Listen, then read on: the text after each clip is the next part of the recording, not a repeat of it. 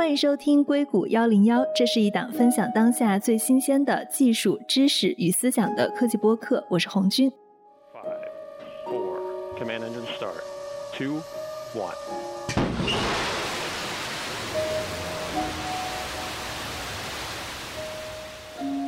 美国时间七月二十日，亚马逊创始人杰夫·贝佐斯与其他三名旅客一起飞往太空。这三个人分别是他的兄弟马克·贝佐斯，Are you serious? I am. I think it would be meaningful. 一名十八岁的荷兰少年，他是在贝佐斯拍卖会上价格第二高的得标者。还有一位是贝佐斯钦点的女飞行员，现在已经八十二岁的沃利·范克。We land 这趟太空旅行也很有意思，因为除了贝佐斯之外呢，后面两位也会是历史上进入太空最年轻与最年长的人。that was the best thing that ever happened to the next generation of dreamers. If we can do this, just imagine what you can do. Hey!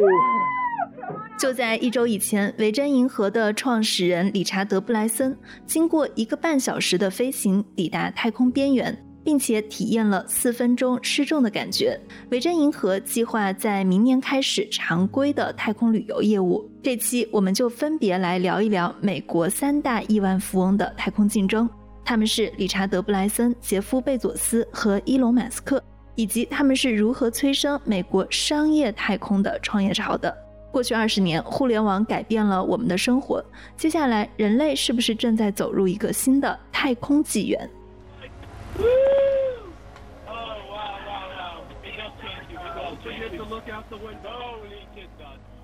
在正式开始我们今天聊太空以前，插播一个小广告。本节目由不只是代餐的若饭赞助播出。我刚来硅谷的时候呢，就关注到了代餐，因为正好是踩到了 Soylent 的早期投资人。了解之后，我发现原来 Soylent 它是硅谷程序员追捧的网红货。Soylent 是一种比较浓稠的液体饮料，它跟饮料不一样的是，它的营养配比比较好，更健康，饱腹感也比较强。因为在硅谷这边，比如说像 CVS，它是有一些专门的给健康产品的货架，所以很容易去找到。我有的时候工作忙或者懒得去想要吃什么的时候呢，家里会备一些这样的代餐饮料，它非常方便。那像我们播客经常提到的 Reddit 的创始人 A 十六 Z 的创始人马克安德森都是他的用户。我之前还想过回国的时候要不要背几瓶 Soylent 送人，直到我听说若饭才知道，原来中国也有自己的代餐饮料。而且呢，若饭已经成立六年了，它也是根据咱们日常需要的营养元素去做了一个比较精准的营养配方。它们有粉末版、固体版，还有液体瓶装版。我自己是比较喜欢它的液体瓶装版，因为我会不想洗杯子，会觉得瓶装更方便一点。如果大家追求携带方便，粉末版跟固体版当然会是更好的选择。那我自己也是一个小吃货，所以我不推荐天天去喝代餐饮料来替代正餐，只是觉得呃常备一些在家里或者在办公室里来不及吃早餐的时候，需要健身或者需要饮食控制的时候，那若饭就会是一个方便、健康、营养的选择。不知道我们中国的听众中是不是也有饭友？我给硅谷幺零幺的听众也争取到了一个小福利。关注微信公众号“若饭”，若是若无其事的若，饭是好好吃饭的饭。回复“硅谷幺零幺”，新用户就可以获得八折优惠。这期我们邀请到的嘉宾是 Fusion Fund 的管理合伙人、SpaceX 投资人张璐。Hello，张璐你好。红军你好，大家好。上周日早上，我跟张璐还有星际荣耀火箭的总体设计师陈亮在腾讯做了一个关于维珍银河发射的现场讨论，但因为它比原本的时间延迟了大概一个半小时，所以呢，结束了我们当时的那场讨论，维珍银河的飞船才开始飞。张璐，后来你有去看维珍银河现场的发射视频吗？啊、我有看他现场的发射视频。其实我觉得大家关注度还是挺高的。其实很多人也是对于 Richard 的七十多岁来去做这个探索，还是有很大的一个敬意的。当然有很多讨论，包括你可能也看到之后，贝索斯在讲说他其实没有真正的到太空。咱们那天也有讨论到，怎么样定义它是否是一个航天飞行还是航空飞行。但我觉得至少非常勇于探索的精神，非常有梦想家的这种勇气，还是非常非常值得人尊敬的。对他当时的那个视频做的也很燃，而且他下来了，后来还搞了一个大 party，好像是他们所有买过票的人都会去到现场，跟他会一起，就相当于庆祝啊，现场的气氛都还挺热烈的。对，尤其是你也看到他早期买票的很多潜在乘客，无论是娱乐圈或者商界比较有名的公众人物，所以咱们那天也讨论到过，其实理查德非常的善于在公司品牌建立和在媒体传播上面。的一个效应来去为自己的科技公司去加码。是的，刚刚你也提到了，其实我们之前有一个讨论，就是看它能不能最后冲破一个卡门线。那这次维珍它是离国际上公认的卡门线还差十四公里，是吗？对，是的，它在前几次的测试飞行中最高能飞到也就是八十六千米，所以我们一般定的卡门线实际上是至少是要一百千米。所以它还是 差了一些，包括其实你看，这也是贝索斯在去评论它的时候讲的一点，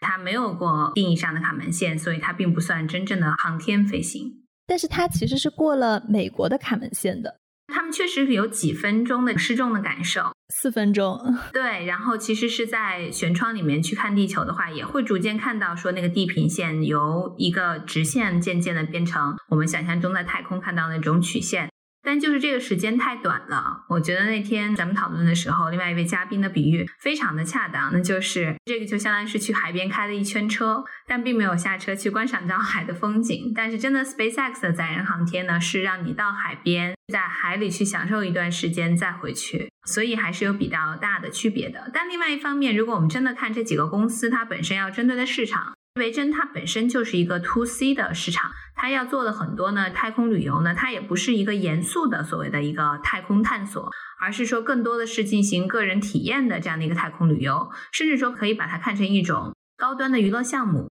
我觉得从这个角度去看它的话呢，那它还是可以被定义成是一个有太空旅行角度的一个娱乐项目。而且太空旅行之前也没有人做过。对，太空旅游实际上现在是贝索斯和理查德竞争最激烈的一个地方，因为贝索斯那边蓝色起源也非常想做这个市场。现在维珍它的票价是二十五万美元一张，你会不会去买它的票去做一个太空体验？贝索斯那边是还没有宣布，对吗？对，没有，他是前一段在做了一个拍卖嘛，就这次他发射的话，那个拍卖的价格两千八百万美金，实际上是。如果说 SpaceX 那边，我们之前也讨论过，它每次送一个宇航员上太空的价格也是在基本上几千万美金的一个量级，所以从价格的角度来看的话呢，维珍的价格是非常非常吸引人的，二十五万美金就可以体验一下短暂的太空的穿越的一个感觉。我觉得我其实看完那个视频还是稍微有点动心的。如果让我在这几个里面选，同时提供给我，那我当然会选择 SpaceX 的一个太空的航程。但是在 SpaceX 的载人航天还没有机会让普通人或者说大众，甚至是我们科技圈的人去接触到的时候，我觉得我也会考虑理查德他短暂的尝试。当然，我也非常希望他们可以尽快的把逃逸系统增加进去。可能没有逃逸系统的话，我还是会在安全角度的考量上面有很多的担忧。但是他们如果有逃逸系统，我觉得我应该是会考虑探索他们这样的一个行程。当我们在讨论太空船发射的时候，我不知道它这个安全性相比于现在的航天飞机，它的安全性的概率是怎么样的？因为我们知道火箭发射其实是一个失败概率很高的事情，像马斯克最早做 SpaceX 的时候，他的前三次火箭发射都失败了。维珍它的太空飞船安全性大概是一个什么样的概率呢？其实我们要看是什么阶段，就像你提到说火箭发射，大家看起来说它危险性比较高，之前有很多失败的案例，也是因为是在技术不停完善的一个过程中。但是真的到大规模商业应用的话呢，其实工业界是有一个比例的，是一定要把潜在的风险事故率控制在非常小的一个比例里，才可以进行大规模的一个商用。包括其实之前 SpaceX 进行很多这方面的探索，也不只是在技术层面上需要去往前推进。更多的也是在成本上看怎么样以可以相对更低的成本去进行一次成功的火箭发射，包括可回收各方面的一个探索。像维珍，当然我是希望它有逃逸系统，它具体的现在技术的成熟度呢，我觉得还是要打个问号。它虽然说这次发射成功了，但是我觉得并不代表它就已经进入到了我们刚才提到的已经成熟的可以重复的大规模商用的一个阶段。我觉得还是需要很多数据的一个验证的。这也是为什么我会反复提到说，希望能看到他们的逃逸系统。但当到测试数据完成很稳健的时候，其实大家也不用太担心，会和我们平时坐飞机的概率是差不多的。但当然，它的危险系数就在于，它如果一旦出事，它出的就是大事故，它没有小事故这样的一个说法。这也是航空航天整个行业可能面临比较大的一个挑战。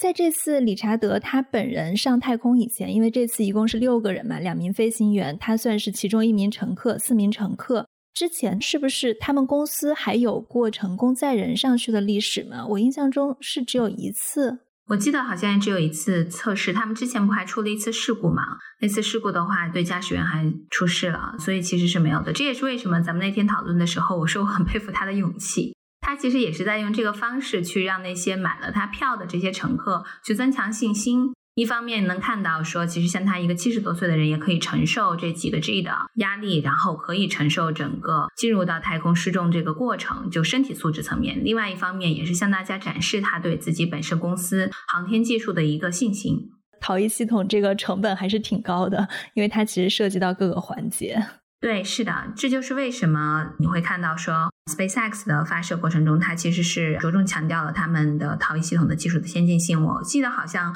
我们中国国内当时做发射的时候，也专门强调了在逃逸系统上面技术的一个先进性，因为这部分技术是非常关键，而且是像你讲的成本比较高的。所以我觉得维珍在这次发射没有逃逸系统，一方面可能是因为他们的技术限制，但可能更重要的也是成本的一个考量。它这个二十五万美金的票价是不足以覆盖它的成本的。我之前看过一些他们基本的财务数据，可能每个人四十万美金以上才可以勉强覆盖他们所谓的现在现有的发射成本，那还不讲究他们的盈利空间。所以在这种层面上，它很难去投入很高的投入去完成逃逸系统。所以这也是那天我们为什么讨论了很多，包括它的商业模式对它的整个技术的一个局限性。因为比如说像 SpaceX，甚至说蓝色起源，他们有很多 To B 的成分，工业界的应用和订单，以及军方的订单。这些订单本身它的投入很高，它对安全性要求很高，它对价格没有那么敏感，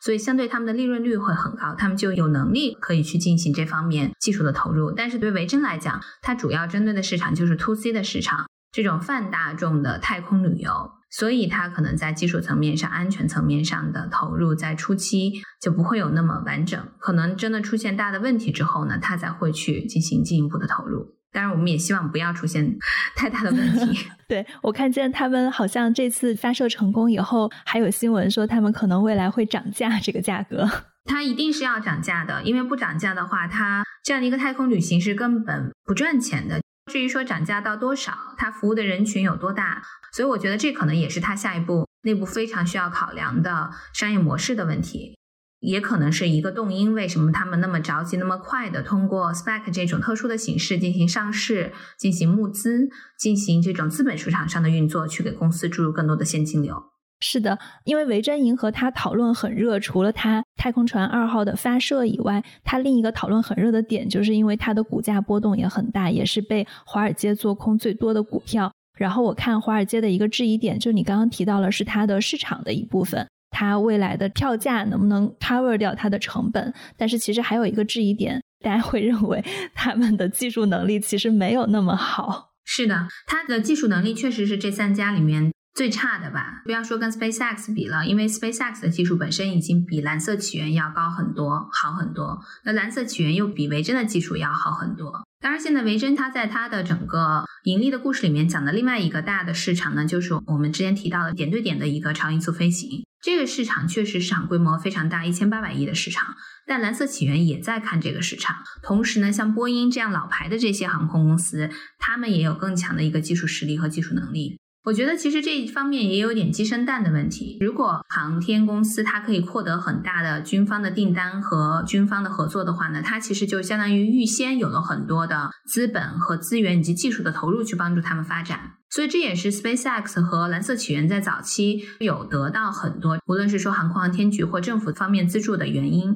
他们其实那边很多人才实际上是从航空航天局过去的。在初期的话呢，发现政府给的订单都是几亿几亿美金起，这些资金到位之后呢，他们也可以预先不需要通过资本市场上的运作。你看到这两家都在延迟他们上市的时机，可以通过这种方式去进行内部的资金投入，然后现金流。但是对于维珍来讲的话呢，因为它的技术不够先进，所以它拿不到政府的订单；又因为它拿不到政府的订单，所以它就更没有资金可以去投入进行技术的研发。这一个恶性循环吗？对，它是一个恶性循环。当然，有一种可能是它现在通过二级市场资本市场的运作，获得了大量的现金，股价在跌宕起伏的过程中，我相信他们内部一定有合作的资本方，可能也套现了一些比较好的资本，去帮助内部的进行下一步的技术投入。当然，希望他如果能够投入技术提升技术是最好的。但是我有一个担心，也是包括可能华尔街也看到，他很多的资本在他股价特别高的时候，他这些资本出来之后，他去做的实际上还是那一套市场营销，在市场营销上花了大量大量的资金。那到底有多少钱投入到技术研发中去？包括还有说他们那边吸引的人才的质量。其实，真的这个行业在技术层面上，真的拥有核心技术，或者说是拥有这种专业技能的人才数量还是非常少的。如果我们整体上去跟所谓的人工智能人才啊，或者说是 IT 人才去相比，它是数量非常少的。所以在人才的争夺层面上，他们也完全没有办法和 SpaceX 和蓝色起源去竞争。甚至说，它其实很多的人才还是依托于它以前维称航空，所以相当于是航空的人才，再加上一部分航天的人才，再去做他们这个设计，这也导致我们看到说，它其实在进行太空探索的思路，实际上是一个航空的思路，而不是说，你看 SpaceX 就非常明显，它是一个航天产业的航天人的一个思路。刚刚你不停的提到航天航空，我想跟大家补充一个小的知识点：航空是指人类在大气层中的活动，比如说像我们坐的飞机、直升机，这些都是航空。那航天呢，就是指人类冲出大气层、探索宇宙的活动，比如说像火箭发射。那航天跟航空的界限，就是我们之前提到的卡门线。所以大家这次对维珍的一个争议点，就是说它是不是离这个太空还有点距离？所以它股价 上下跳动，我觉得还是非常正常的。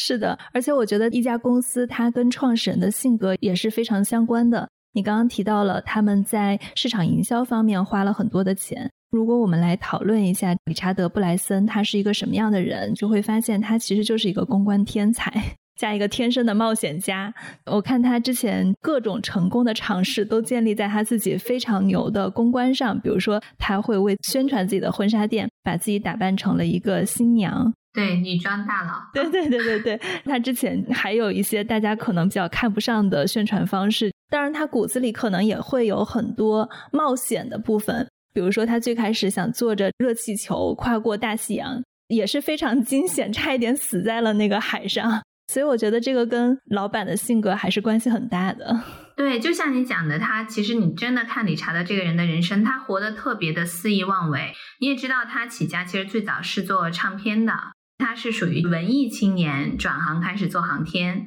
维珍最早注册，我记得是一个唱片公司的一个品牌。他其实骨子里有一种非常强的，我们讲嬉皮士的这种感觉。对你说到嬉皮士，他的这个特质呢，我觉得也在吸引一批跟他性格比较相似的顾客，像伦敦广告公司的 CEO 贝蒂。大概在零七零八年的时候，贝蒂他就觉得自己要成为第一个买维珍银河太空旅行的票的人，而且他买票的理由他自己也是非常自嘲啊，他就觉得买维珍银河票的人都是没有自知之明的傻瓜，而他自己买票的一个原因，我们就是要离经叛道。所以还是很有意思，包括维珍航空的航班，它的设计啊，包括它也是最早指导你在飞机上怎么样带安全带，视频做的非常非常的有创意的。这个人其实就是一个非常大的梦想家和冒险家，他活在自己的世界里，然后他呢有一种不达目的不罢休的这种性格，就比较偏执，也比较有韧性。感觉这一点很像他的妈妈，因为他的妈妈就是一个冒险家。他之前有女扮男装去抱过那种滑翔伞的飞行员。他妈妈也是鼓励他自己要冒险。他就在自己的自传《Finding My Virginity》中写道，在附录里面呢，他列出了他七十五次差一点自己丢掉性命的一些冒险体验。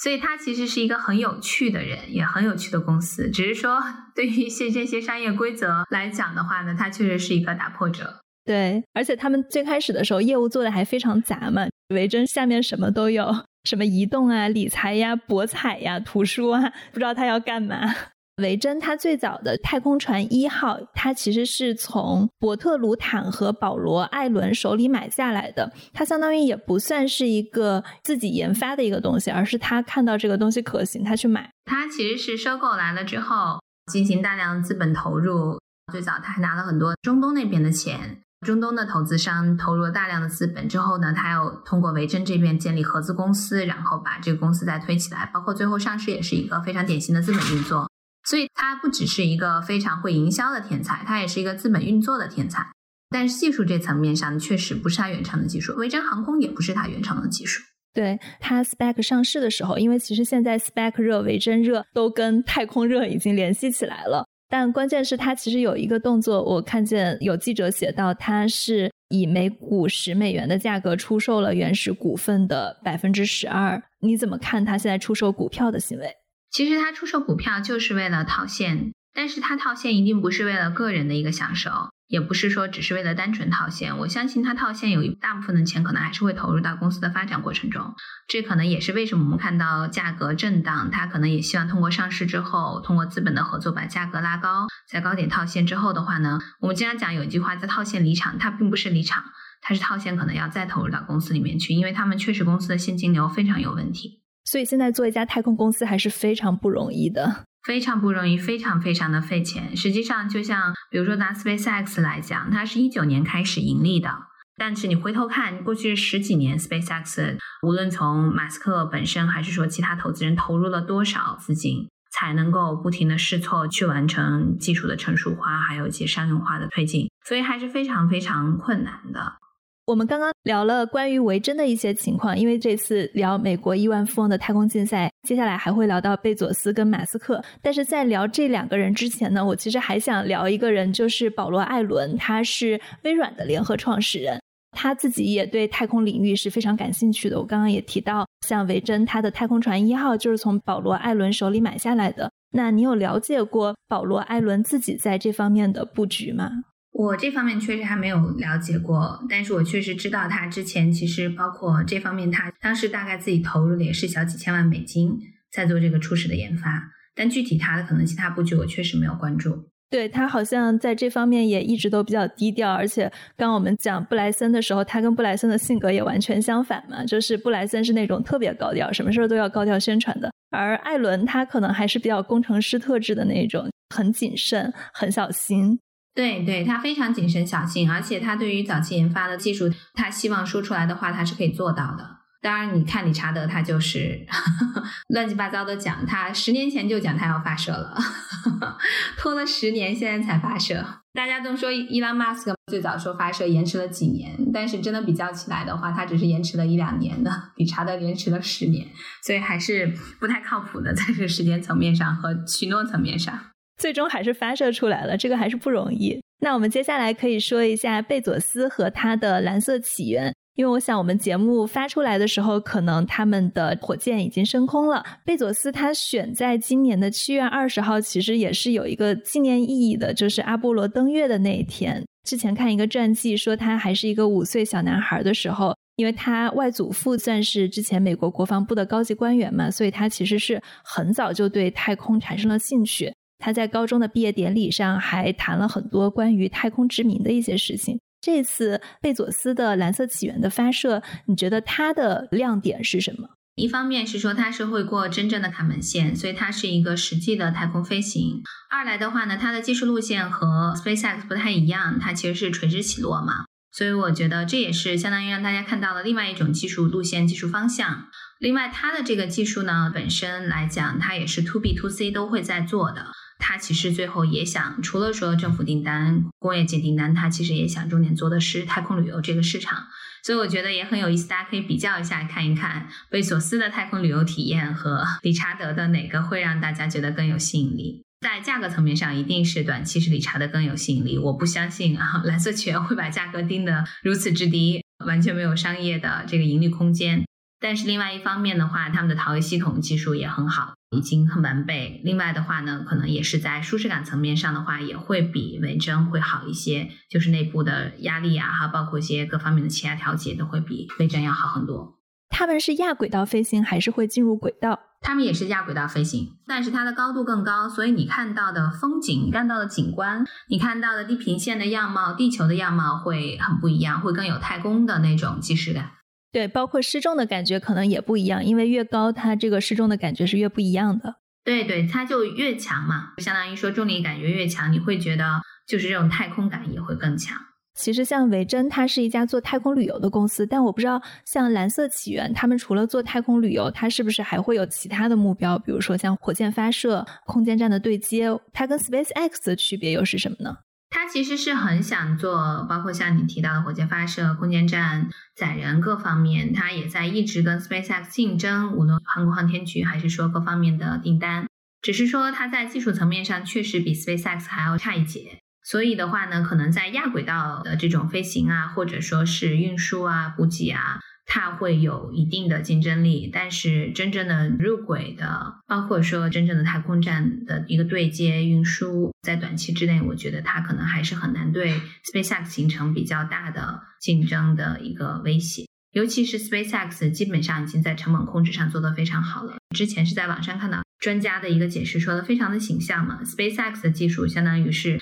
你把一个铅笔让它飞越过帝国大厦的顶端，然后再回来呢，是要让它非常准确的降落在一个火柴盒大小的点上。大家可以通过这样的一个比例的一个比较，大家看到这个技术难点有多大。但是对于蓝色起源来讲呢，它相当于是让一个铅笔垂直上升到了三十层楼高，再垂直降落下来。虽然说垂直降落下来的时候呢，也是它固定的那个区域、固定的那个点，但是大家可以看到这个过程中技术的差异性，包括说技术的复杂性。所以我相信蓝色起源还是希望在这方面进行竞争的，只是说他们在技术层面上还需要更多的推进。因为我其实最近也很巧，我最近在可能会投的一个项目呢，创始人就是蓝色起源的之前内部比较核心的员工。他已经离职，然后再做一个新的项目。我们其实也有聊到说内部的文化差异，因为像 SpaceX，我之前提到它的一个文化特点呢，马斯克其实容错能力比较强，就包括之前几次火箭发射失败之后，他并没有说把负责人就全都开除掉，然后追责怎么样？他其实更多的针对的是说解决方案为导向，到底问题出在哪？我们怎么样可以通过不断试错过程中找到更好的解决方案，降低成本等等等等。这个对于创新来讲是非常非常重要的。这也是为什么大家发现，哎，开始民营企业进行航空航天探索的时候呢，技术发展的这么迅速。但在当时有那么多的人才、这么多的资本资源投入的国家层级层面上的创新的时候呢，速度反而没有民营企业快，就是因为大家的容错度不一样。马斯克确实有一个优点，就是他在对创新探索层面上的容错度比较高。这不是简单的态度的一个性格的问题，是说他每次 几亿美金被炸掉的时候，他还愿意去持续投入，他不会因为这些损失而过度的去进行追责等等等等。我觉得这方面是很重要的。但是呢，在蓝色起源内部，我就听到这个创始人跟我讲，推动创新啊，包括试错，其实是非常困难的。本身贝索斯他的思维模式还是希望说，就是要保证成功率。对你刚刚提到了两家公司的企业文化，蓝色起源他们的公司的吉祥物是两只仰望星空的乌龟嘛？他们的一个信条就是说慢就是顺，顺就是快。他们其实是相信一切事情要去慢慢的做，做顺了，然后它就会变得快。像 SpaceX 他们的一个企业文化就是说埋头苦干，辛勤耕耘。可以看得出来，他们就是强调速度、试验，在发射以前去检查每一个关键部分有没有问题，还是非常不一样的。所以你会看到，真的是企业文化、做事方式、逻辑，它其实是会形成一个圈。哪怕是同样的人才，在不同的企业文化和上层的一个资金导向层面上，也会完成不一样的一个技术结果。本身其实贝索斯可以看到，他执掌亚马逊这些年，他是一个非常称职、非常成熟的。企业家和上市公司 CEO，他之所以可以成为这样一个成功的、成熟的企业的 CEO，也是决定了他的性格特质，就是他对于风险承受的能力，他对他的容错率的大小，包括其实他亚马逊企业内部的文化也是这样。但是对于马斯克来讲，他一直以来就是一个梦想家、创新者，但他并不是一个合格的上市公司 CEO，就是因为他的性格特质决定的。所以，蓝色起源内部的创新速度确实是比 SpaceX 要差很多的。所以，他们现在也有一些，不是说少数的，是逐渐有一些人才的流动。他们其实初始也网罗了很多非常优秀的人才，但现在人才的流动是在逐渐的成为一个问题。对，刚刚我们也谈到了，就是贝佐斯一直在跟像马斯克还有维珍在做一些呛声啊、竞争啊之类的。今年四月份也发生了一个事情，NASA 它把它的一个登月合同给到了 SpaceX，现在蓝色起源是向美国的政府问责办公室发起了一个抗议书，就是说这个合同 NASA 给了 SpaceX 修改报价的一个机会，但是没有把这个机会给蓝色起源。他这个指责听上去还是有道理的。但是这件事情是今年四月份发生的，因为以前其实马斯克这样搞过好多次去抢其他公司的订单，现在贝佐斯也开始这样去弄马斯克的 SpaceX 去拿到这样的一个合同。然后我看了一下他们为什么这么努力啊？这个合同的金额是价值二十九亿美元，二十九亿美元是一家比较大的中型互联网公司上市的一个募资额了，所以这是非常大的一笔订单。最近又有个消息，就是贝佐斯他其实是辞任了整个亚马逊的 CEO。In 1994, but announced this month his last day as CEO will be on July 5th. Bezos is now pivoting towards space. 所以我就在想啊，他现在这个辞职跟他想去蓝色起源造火箭，包括现在跟 SpaceX 关于抗议的对峙有没有关系？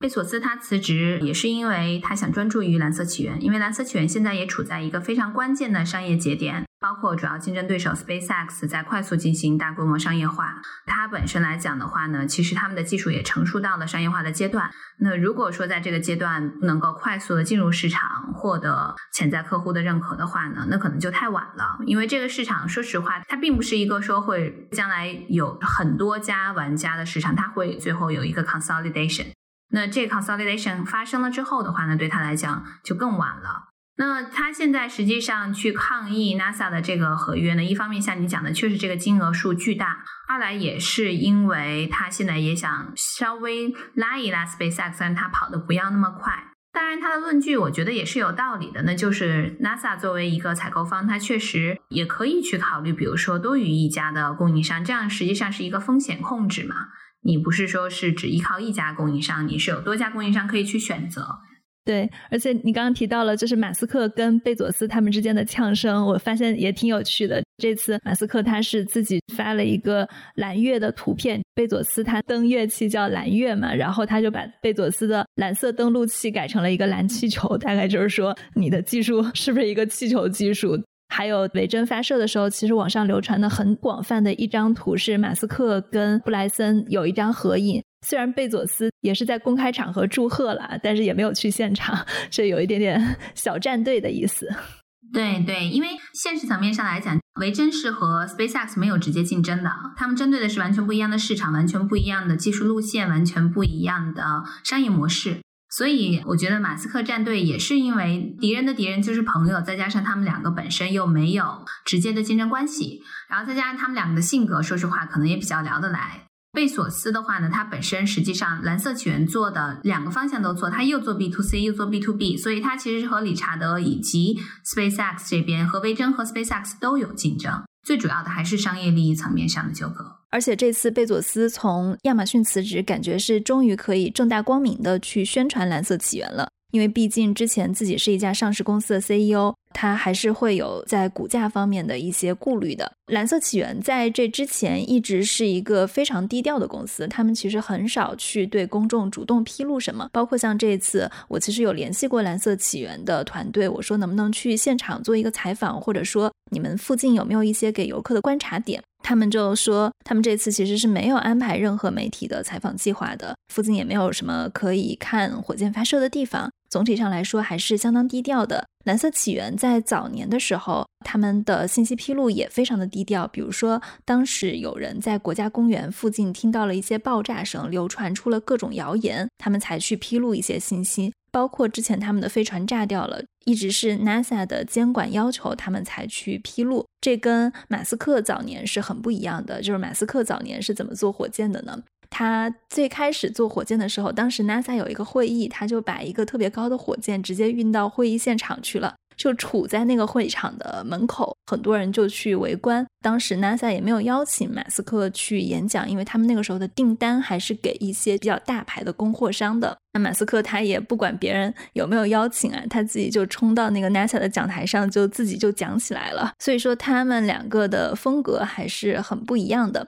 他们这么多年的相互呛声，跟你说的蓝色起源最近人才的流失可能有关系。那还有一点，贝佐斯跟马斯克除了在做这种火箭方面的竞争以外，他们其实之前为了拿地项目也竞争过。贝佐斯的亚马逊想建仓库的时候，就有跟政府拿地，但是最后他们内部的那块地是被马斯克的特斯拉的电池工厂拿了。那他就质问内部的团队说：“为什么马斯克能跟政府要到那么多的补贴？我的团队里面有没有人能够有马斯克那样跟政府谈判的能力？”如果知道 SpaceX 早年怎么起来的，我觉得马斯克跟政府这个打交道的能力也是一点一点的，就是从 SpaceX 不停的失败跟 NASA 打官司。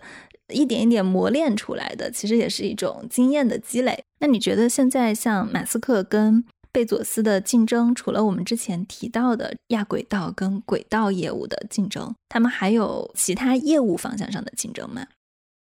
贝索斯可能也非常想做的一个项目，也是类似于 SpaceX 的，那就是 Starlink 星链项目。星链项目，大家可能看到的是说，相当于是卫星信号、手机信号网络 always online 永远在线这样的这些应用。但实际上，它更广泛的或者说更大的一个概念，是在未来给我们建立一个太空中的 AWS，可以让我们在地面上、在地球上的个人、机构、企业都有机会通过网络，然后去及时获取太空中的信息，进行。宇宙间的点对点的这种网络的传输以及网络的存储，所以这个是非常宏大的一个未来的星链网络技术。那大家就想到，既然讲它是太空中的 AWS，那 AWS 是谁做的呢？是亚马逊做的呀，是贝索斯做的。所以它当然也有动力，也有雄心，想把这个网络探索拓展到太空中去。只是可惜。每一步都要比 SpaceX 晚好几年，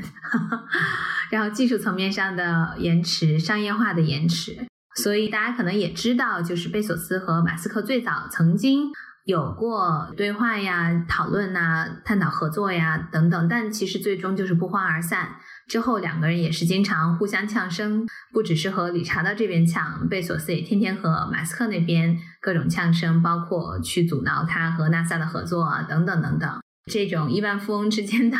太空探索的竞争还是非常非常有意思的。但另外一方面，我觉得也是非常正向的一件事情，就是这些亿万富翁在获取了海量的财富，已经形成了某种程度上的财富垄断、资源垄断之后，他确实有义务也有责任来代表我们人类去进行一些更高更远的探索。如果终究有一天技术真的是发达到会替代掉或者说代替我们人类完成很多工作的时候呢，我们人类的未来就是星辰大海。我们刚刚聊了维珍跟贝佐斯，那接下来我们聊一下 SpaceX，因为你也是 SpaceX 的投资人，可不可以介绍一下你是在哪一年投资 SpaceX？然后你投资的时候为什么会做出这个决定？我是在一七一八年的时候是连续两次投资了 SpaceX。之所以会投资，是因为我们也是看了商业航天的这个领域看了很久了，当时也聊了很多公司，看了很多企业。但当时就觉得说，我们其实希望投资的阶段呢，是说它可能接近商业化应用的一个阶段。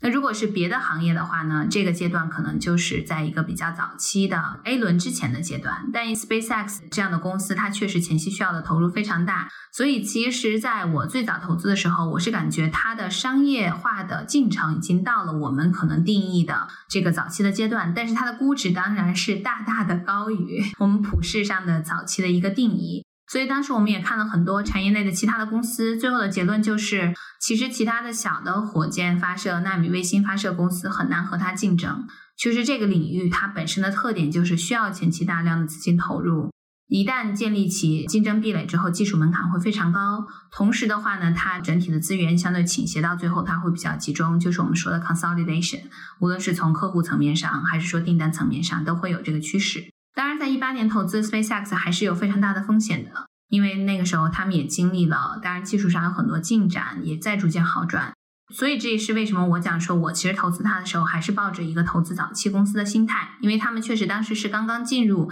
商业化应用的阶段，是一个早期阶段，只是说估值非常高。那也是很高兴的是，投完之后就发现它一九年当时技术的进展越来越快，NASA 合约也非常好。另外，一八年其实当时会让我也是下定决心投资。另外一个原因是在一八年，他们那个时候开始筹划 Starlink 星链这个项目。这个项目是让我非常非常兴奋的。当时听到他们讲了之后，我第一反应说啊，你们将来可以建太空中的 AWS。他们说就是这样啊。所以这个项目是让我一来是看到说它更广阔的一个市场范围，因为火箭发射虽然听起来非常难，它确实也很难，但它不是一个完全新的市场或技术。它是这么多年各国政府都已经做过的载人航天，只是现在是要由一个民营企业来做，它是有很强的产业和技术基础的。但 Starlink 这个构想它本身是全新的一个构想，它能够提供的未来的发展空间也是非常巨大的。另外再加上依托于本身 SpaceX 的火箭发射能力。Starlink 的起步会非常的快速，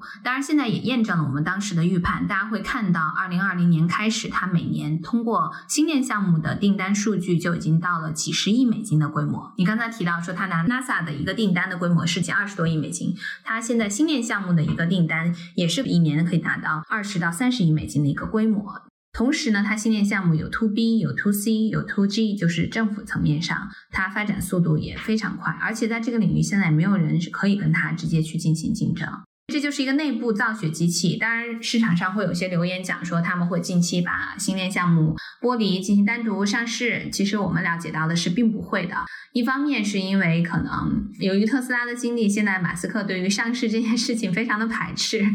因为上市之后就意味着你要经历很多的金融监管。二来的话呢，也是因为对于 SpaceX 整体上来讲，星链是一个非常好的造血机器，吸引大量的资本，它的收入都可以帮助 SpaceX 在这种高成本投入的载人航天层面上有更多的资金储备。所以从一九年开始，我们就能看到公司不仅盈利了，而且是盈利的比例在大规模提升。包括它的融资速度，你也会发现从一九年开始在逐渐放缓，甚至说上一轮融资的时候，实际上虽然大家已经看到说估值非常高了，那也是因为实在是市场上的需求太强烈。最后他们实际上拿到的，包括说市场层面上强烈想要投资的这种金额，是他们可以给出去的六倍之多。他们最后不得已就是砍了很多的大家的份额。最后完成了上一轮的融资。之前其实每个季度都会考虑说新的融资，但大家会发现，从上一次之后到这次，可能到年底才会考虑下一次的新轮的融资。所以也是公司在内部造血能力层面上得到了大量的提升，而很重要的一个贡献者，那就是新链项目。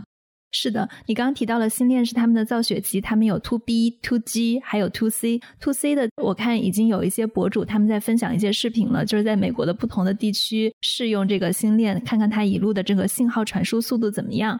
其实现在的话，基本上预计是到今年九十月份第四季度的时候，就会覆盖大部分的北美地区。To G 很好理解，就是跟 NASA 的订单，不只是 NASA，军方有很多时候有这个需求，因为你想他们作战的区域相对都比较偏远。包括地面部队、海面部队都是需要这样的技术支持的。To B 是对哪些公司呢？To B 的话，其实你想，很多基建公司、化工公司，包括这些大型生产公司，它所在的地域也是相对比较偏远的。而且，其实大家现在想到的是说，它是偏远地区应用比较好，但未来其实它对于和五 G 的配合，包括六 G 的配合，也是一个非常好的相辅相成的技术路线。你刚提到了像星链是他们现在的一个造血机，SpaceX 它其他的一些盈利方式来自于哪里呢？对，火箭发射现在基本上它是主导的一个市场，因为我刚才提到的一个数据就是政府层面不用讲，大家看到实际上订单数额在商用火箭发射这个领域，他们已经占据了百分之八十的市场份额，所以大家基本上现在要发卫星，然后要去发射的话，成本比较低的选择就是去找 SpaceX。他们不止给自己发微信，他们每次其实给别人发微信的时候，顺便自己发一些微信也可以，因为它是可重复使用的嘛。每次重复使用，其实它的成本是要比以往的单次使用要降好几倍。另外呢，就是载人航天这部分的话呢，它和 NASA 开始合作之后呢，它也会接全球的订单，它不是定向只跟美国政府合作的。另外，其实说实话，最早开放说给民众可以去进行载人航天，进行什么月球之旅的，也是 SpaceX，只是说它的价格比较高。他之前其实是卖了一次载人航天的旅程给了日本的一个富豪，我记得应该是一亿多美金的一个行程。这个富豪他会带七个人，我记得一共是会去进行这样一个月球的旅程。所以他们只是说不会做这种普遍大众的，他们也可能在未来会有这种专门服务于这些亿万富翁想进行太空之旅的 VIP 行程服务。对我们刚刚复盘了很多 SpaceX 现在的一些商业化层面上的事情。我们在复盘这些以前，可以大概了解一下他们取得了哪些成就。他们应该是第一个以个人的力量把火箭发射上太空的民营公司，也是第一个进入轨道的民营公司，也是第一个跟国际空间站对接的民营公司，第一个进行载人航天飞行的民营公司。还是第一个能够发射卫星的民营公司，包括他们火箭回收技术，这个应该也是第一个。这个之前是 NASA 都做不到的。所以从技术层面上来看，SpaceX 整个的技术还是非常的强的。他们突破了很多以前没有人突破过的事情。先是突破了以前没有以个人能力办到的事情，都是以国家力量去做的。接下来他就突破了国家的力量都没有办法办到，自己能去办的。是的，是的。SpaceX 的人才真的非常非常的多。我其实一直希望就是跟大家沟通交流，也是让大家不要只是一聊到 SpaceX 就只是去聊马斯克。他当然非常关键，他像是一个精神领袖，他的这种性格风格，包括资本投入，确实也是推动了整个公司的成功。但实际上，大家再去看他背后的人才储备是非常惊人的。因为其实跟硅谷的这些高科技公司相比，SpaceX 它的薪酬水平是相对偏低的，就它并不是像 Facebook、谷歌那么高，但是它却吸引了最一线的人才。我有一个很好的朋友，她也是跟我一样是在达沃斯那边做全球青年领袖，还是位女性。她其实是二十多岁的时候就加入了 SpaceX，后来就成为了他们其实技术部门最核心的一个高管，然后做了十几年。我每次跟他聊，就能感觉到他们那边真的聚集了一批对于航天探索非常非常具有热情的一批技术家、工程师、企业家。所以大家在那里的投入不是以现实的收益为目标的。这样的一个公司文化，确实能够让一个民营企业有这么大的动能，可以去探索突破其他公司做不到的事情，甚至是国家倾尽全国之力、资本的力量、资源的力量也不能完成的事情。这点也确实是我觉得非常让人振奋的一点，包括他们公司的 CFO、COO，包括 COO 还是位女性，都是做的非常杰出、优秀的这样的一个管理人才。你的朋友是为什么愿意加入 SpaceX 这家公司？就你也提到了，他们没有硅谷工程师的工资高，我不知道他们的工作技能是不是也可以跟这些软件行业是相通的？但不是相通，他实际上是火箭工程师。其实当时他当然也可以去别的，但是他二十多岁，当时其实是怀着一个非常巨大的梦想去了 SpaceX，而且现在大家觉得 SpaceX 很好，他十几年前加入的时候风险非常非常的高，经历了很多很多，所以我觉得这种信念，包括说这种理想能支持他做下来，一方面是因为他自己本身对于这个事情的热情和追求，另外一方面是因为他可以在公司内部看到非常明确的每年的进步和变化。这个是非常重要的，就大家需要正向反馈来去验证自己探索的一个正确性。所以我觉得他是在内部看到了这种正向的反馈，同时也看到了内部人才的聚集。之前其实美国航空航天局有很多的这方面的人才，但是后来因为政府削减他们这方面的预算。所以很多人才，尤其你知道，咱们硅谷那边不是有一个 NASA 的研究中心嘛？那边曾经聚集了很多人才，非常热闹。但是几年前你再去，其实里面非常的空旷。我记得有一次我在那边给基点大学上课的时候，我才头一次看到他们使用那个降落屏，是因为当时奥巴马到湾区来，奥巴马总统，所以他的专机空军一号是降落在那边一个停机坪层面上。但是平时其实那边大家进去就会发现，基本上人很少了。曾经是非常非常热闹的一个科研中心。当预算削减之后呢，虽然这些人才还可以留在 NASA，但是他们会发现他们能做的事情非常有限。也是在那个时候，SpaceX 成立，马斯克大量资本投入，把这些人才相当于是吸引了过去。对你提到的湾区这边 NASA 的萧条跟奥巴马过来参观，其实那个时候也是 SpaceX 崛起的一个关键节点。那个时候奥巴马因为 NASA 已经很久没有创新了，所以呢，他当时就砍掉了 NASA 的预算，而且他用的理由其实就是支持民营航空的发展，他要把这种太空探索变成近地轨道的探索。那那个时候说到民营航空，其实比较亮眼的公司能发火箭的就是马斯克的 SpaceX。NASA 当时是给了他十六亿美元的合同，所以呢，当时 SpaceX 在发农飞船的时候，马斯克的压力是非常大的，因为在奥巴马削减预算的时候，像美国的登月英雄阿姆斯特朗这一类的，他们都站出来反对奥巴马的计划。马斯克在龙飞船的这个任务的成败，当时可能就直接关乎了整个的太空行业，还有白宫计划这些重担都是压在他肩上的。后来的故事我们其实都知道，就是龙飞船成功了，那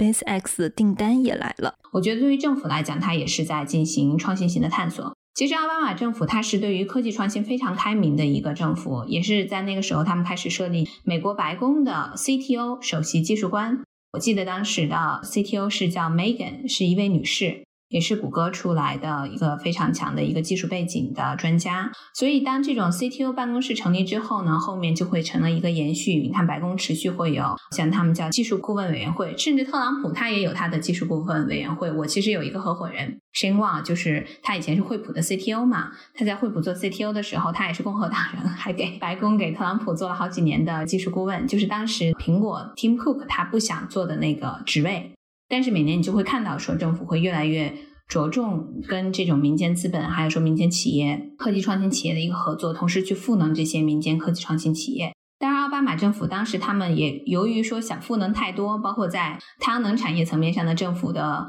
参与过多，所以导致了这个产业的一些负面的效应。但是我觉得整体上，那他们的很多战略啊，哈，包括政策还有资本投入，会对这些科技创新形成一个催化剂。政府层面上的决策，在美国这边，它是不可能成为一个技术创新的动力，就是原始动力的，一定是本身产业自己的发展形成原始动力。但是它可以成为一个催化剂，可以让它更快或更慢的发展。我觉得当时就像你提到的，其实他当年的那个政策削减预算呢，确实在某种程度上催化了 SpaceX 的发展。但是我觉得根本上还是因为这个商业航空航天领域在快速崛起。所以，如果没有它的政策层面上的影响的话呢，SpaceX 可能需要更多年去成长起来。对，就像你刚刚说的，其实除了资金上的支持，NASA 在削减预算以后，它的人才也流向了这些美国的民营公司。而这些人才到了那边之后，会发现说，一来自己有用武之地，二来自己很多构想得以在这个平台上实现，三来这个平台竟然有更大的容错空间。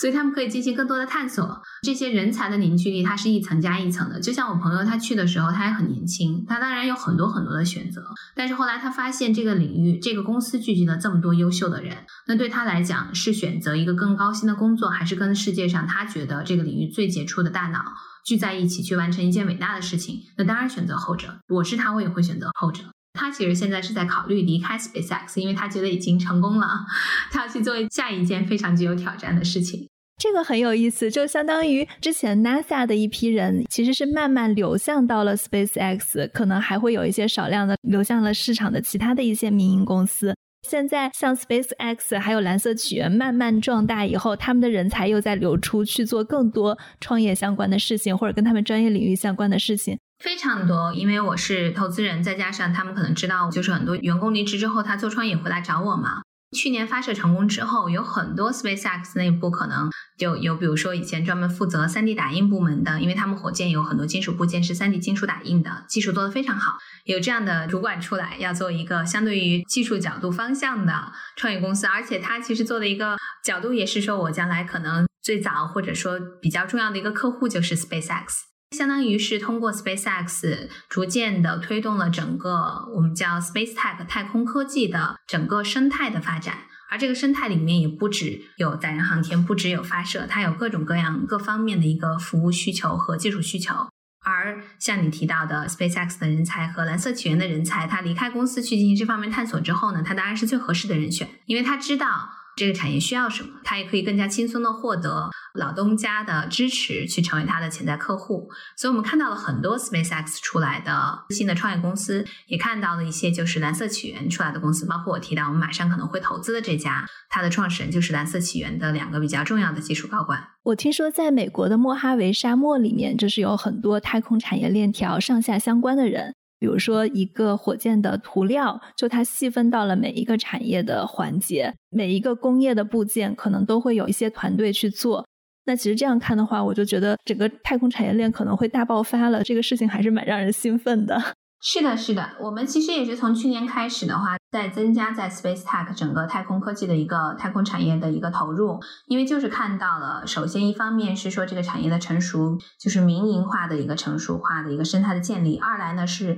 像我们刚才提到的很多这些成熟的人才在离开这些公司创建新的企业，这就像硅谷最早的起源一样，仙童的这批人的离开，包括后来的话，大家会看到很多，比如说微软的人才的离开，然后呢，谷歌人才的离开，创建新公司；Facebook 的人才离开，去到了新的公司，这是一个。非常良性的循环和非常良性的趋势。你提到那个 Mojave Desert，我就在那边看过火箭发射，那边实际上也是非常活跃的一个小生态。甚至说我们刚才提到的说星链项目，那现在只是说我们提到说发射卫星，那卫星到了太空中之后会越来越拥挤。最简单的服务，比如说变轨，比如说管理，比如说受损卫星，把它从太空中要带回来。各种各样的，你在地面上能想到的，当你有很多辆车在跑的时候，你怎么样去进行各种各样服务、技术管理的这些问题，在太空中都同样存在，只是说技术难度更高。所以这些都是创新的点，都是创新的领域，也是我们在看的非常有意思的一些公司在做的一些探索。我之前还看过一个很有意思的项目，就是他们在地球上造了一个生态，这个生态里面它是模拟整个月球还是火星的环境。它相当于建了一个完整的，把地球的哪些植物挪过去，然后看人能在里面生存多久，然后生活是怎么样的。我觉得还挺有意思的，就可能他们是在很认真的去思考以后我们要怎么样去在月球或者火星建立一个旅馆这样的一个事情。对呀，我觉得我们这一代人可能还是有机会能够看到我们在月球上建立基地的。当然，技术发展的速度也很难预测。希望我们能够有机会在我们这一代人活着的时候，能够看到我们对于火星的探索。所以，我觉得这个还是非常让人兴奋的。关于美国的整个太空企业是怎么起来的，我其实可以给听众们推荐一本书，叫做《下一站火星》。它是华盛顿邮报的记者写的，关于整个美国这三家公司的起源、创立到最后是怎么做出来的，都非常详细，而且都是故事，会很好看。另外就是刚刚我跟张璐在讨论过程中，我们反复提到了很多关于新链项目的话题。那我们之前的节目也做过一期关于新链的讨论，有兴趣的听众可以去看我们以前的节目。那今天谢谢张璐，谢谢红晶。如果对我们节目感兴趣的听众呢，可以给我们写评论、写留言，也记得在你所收听的渠道订阅我们。感谢您的收听，谢谢。